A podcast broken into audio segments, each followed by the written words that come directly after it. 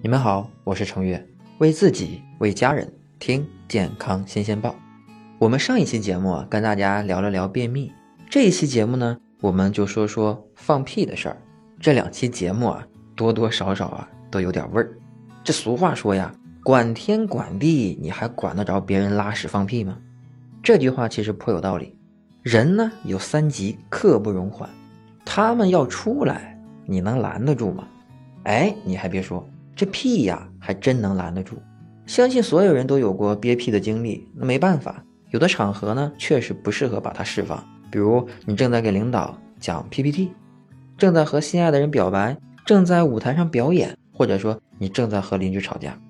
那问题来了，这憋着的屁去哪儿了呢？这又有两种情况：一种是被拘留了，暂时保存在了肠道里面，等环境允许了。再放松精神，让他出去。那还有一种就复杂了。如果你长期多次的憋屁，或者憋屁之后身体没有心情释放它，它就会另觅出口，或者是被你吸收。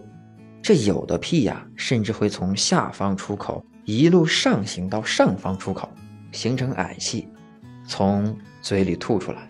这嗳气并不同于肌肉痉挛形成的打嗝，主要动作是出气儿。而不是抽。不过要想从最下面跑到最上面，并不容易，所以这种情形的比例并不高。要不然经常打个饱嗝，都是屁味儿。哎呀，这一点呀，不想多说了。用我们山东话说，就是我想约。这另一部分憋住的屁就会被肠道壁所吸收，进入血液循环，里面的成分有可能进入脏器代谢，有可能进入。泌尿系统排出，也有可能跟随血液到达肺循环，经由肺部呼吸出去。那正常情况下，这一部分的屁也无伤大雅，不至于憋坏五脏。但如果呀，您经常憋气，任由这废气留在肠道或者是进入血液，就会增加负担了，甚至引起肠道炎症等疾病。憋屁造成的精神压力也会进一步。引起身体机能上的应激反应，这放屁呢是再正常不过的生理现象。正常人一天平均要放十几个屁，总体积会在五百毫升甚至更多。那你有没有想过一个问题？这屁是哪儿来的呢？主要有两个来源。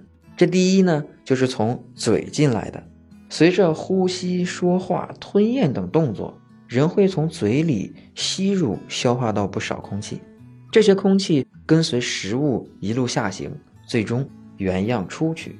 也就是说，屁的大部分组成是吃进来的空气，第二部分就是食物残渣在肠道内，由肠道微生物消化后产生的气体，以及食物化学反应产生的气体。每个人的肠道内大约有十万亿个细菌。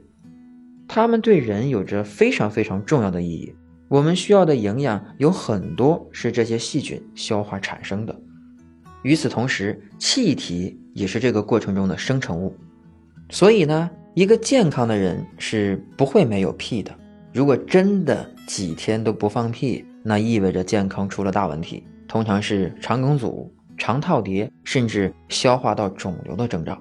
如果您有这种情况，那您得赶紧去医院让大夫看看了。不过呢，你也不必为了屁太多或者是太少感到担心，只要有，基本啊，咱就是正常的。这话呀说回来，有些人肚子里有气排不出去，就形成了胀气。如果你经常这样，倒是可以尝试一下没屁愣挤，比如说让腹部温暖一点，或者说顺着一个方向揉肚子，这样呢可以促进肠道的蠕动。让食物更快的移动和消化，裹挟着气体也能尽快的排出来。